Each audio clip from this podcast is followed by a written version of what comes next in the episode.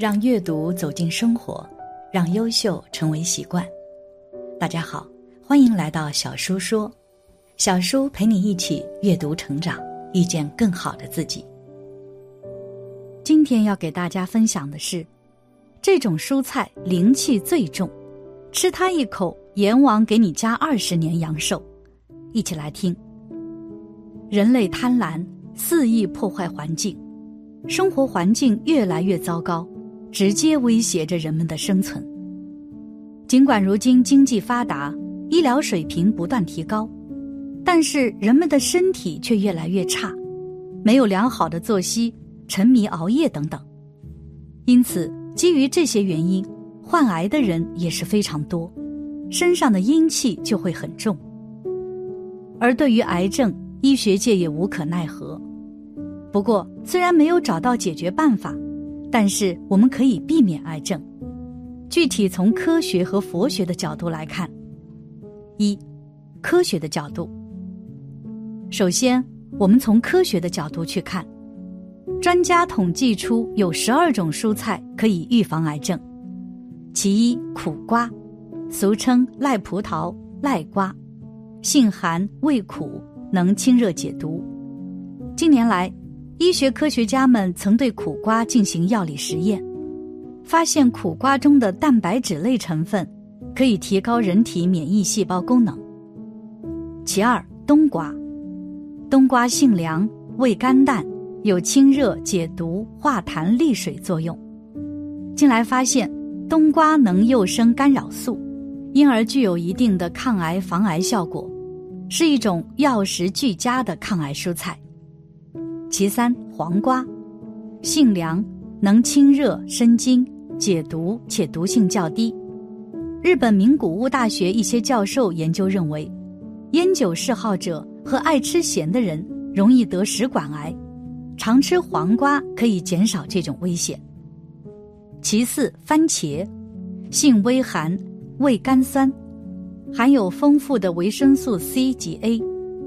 由于维生素 A 的摄入量。与上皮细胞癌的发病率成反比，而大量的维生素 C 又可阻断亚硝胺的生成，因而可以降低消化系统癌症的发生，同时也适宜其他各种癌症病人食用。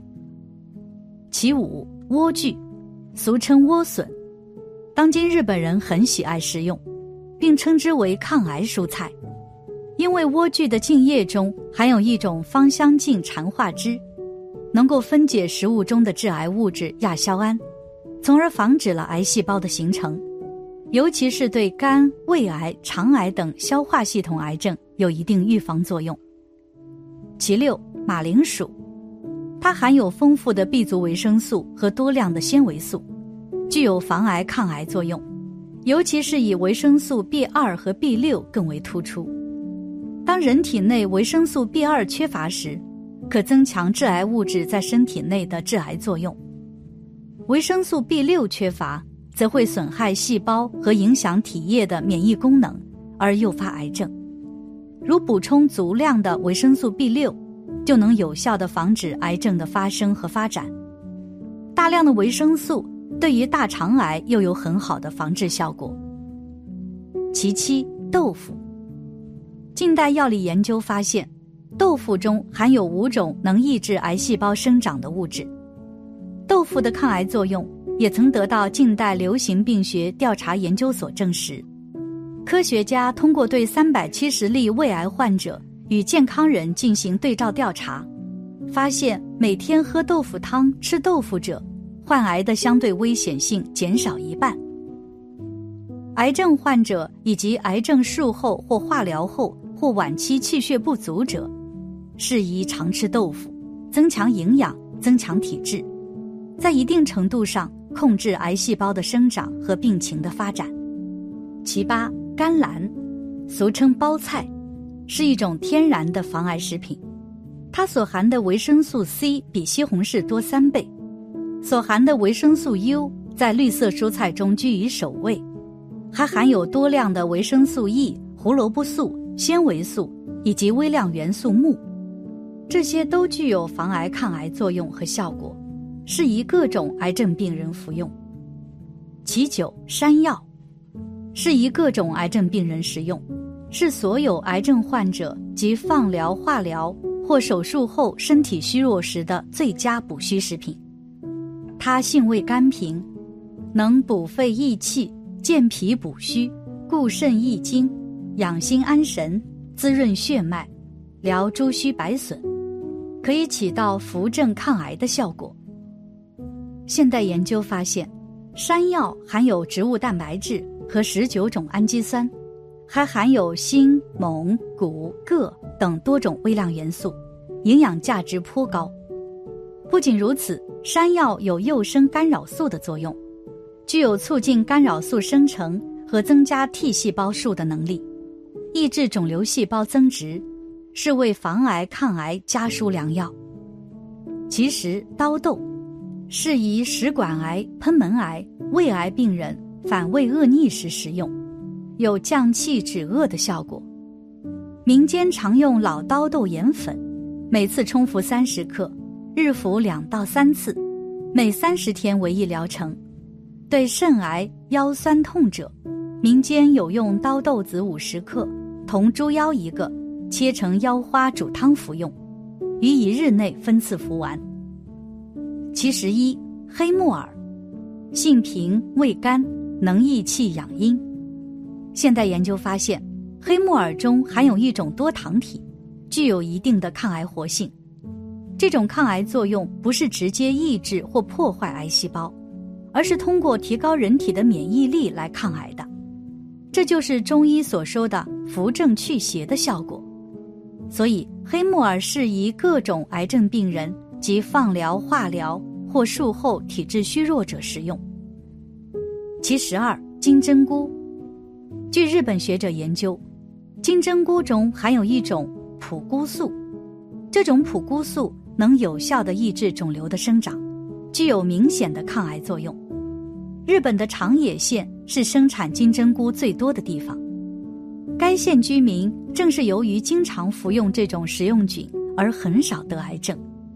该地区的肿瘤发病率也明显较其他地区为低，可见金针菇也是各种癌症患者的理想食品。二，佛教的角度，癌症一直是大家比较惧怕的病症，想要根治很难，但是我们可以提前预防。上文为大家提供的抗癌蔬菜，平时可以多吃点儿。这样，我们可以在没有任何副作用的情况下预防癌，还能保护身体健康。但是如果想要从根本上预防，还是要加大环境保护。而佛教中有着丰富的环保思想和资源，只要四众弟子大力弘扬，发挥优势，身体力行，完全可以为人类心灵的绿化，为社会环境的改良，为生态平衡。与环境治理做出突出的贡献。不过，当今的生态保护和环境治理问题涉及面广，难度很大。从佛教界来说，除了方便善巧的弘扬上述的佛教环保思想以外，还需因地制宜，积极的做好以下环保工作：其一，栽花种草，植树造林。林木花草有涵养水分、净化空气。美化环境之功用，对于寺院来说，还可平添一份幽静与灵气。因此，佛教界应发扬以往的优良传统，除在寺院栽花种草、植树造林之外，还可发动信众，并拿出一部分资金用于绿化荒山，开辟若干片佛教林，以造福后人，回报社会。其二，提倡文明进香。礼佛燃香不在多少，只在向佛祖表达一份归敬之心。正所谓心到佛知。然而许多信众不明此理，以为燃香越多越好，生怕佛祖不知，成把成把的烧，弄得寺院烟熏火燎，既污染环境，又易造成火灾，不利于古建筑等文物的保护。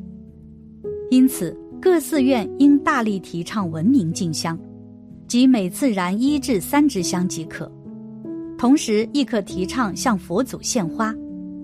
有条件的寺院可培植鲜花，提供信众做敬佛之用。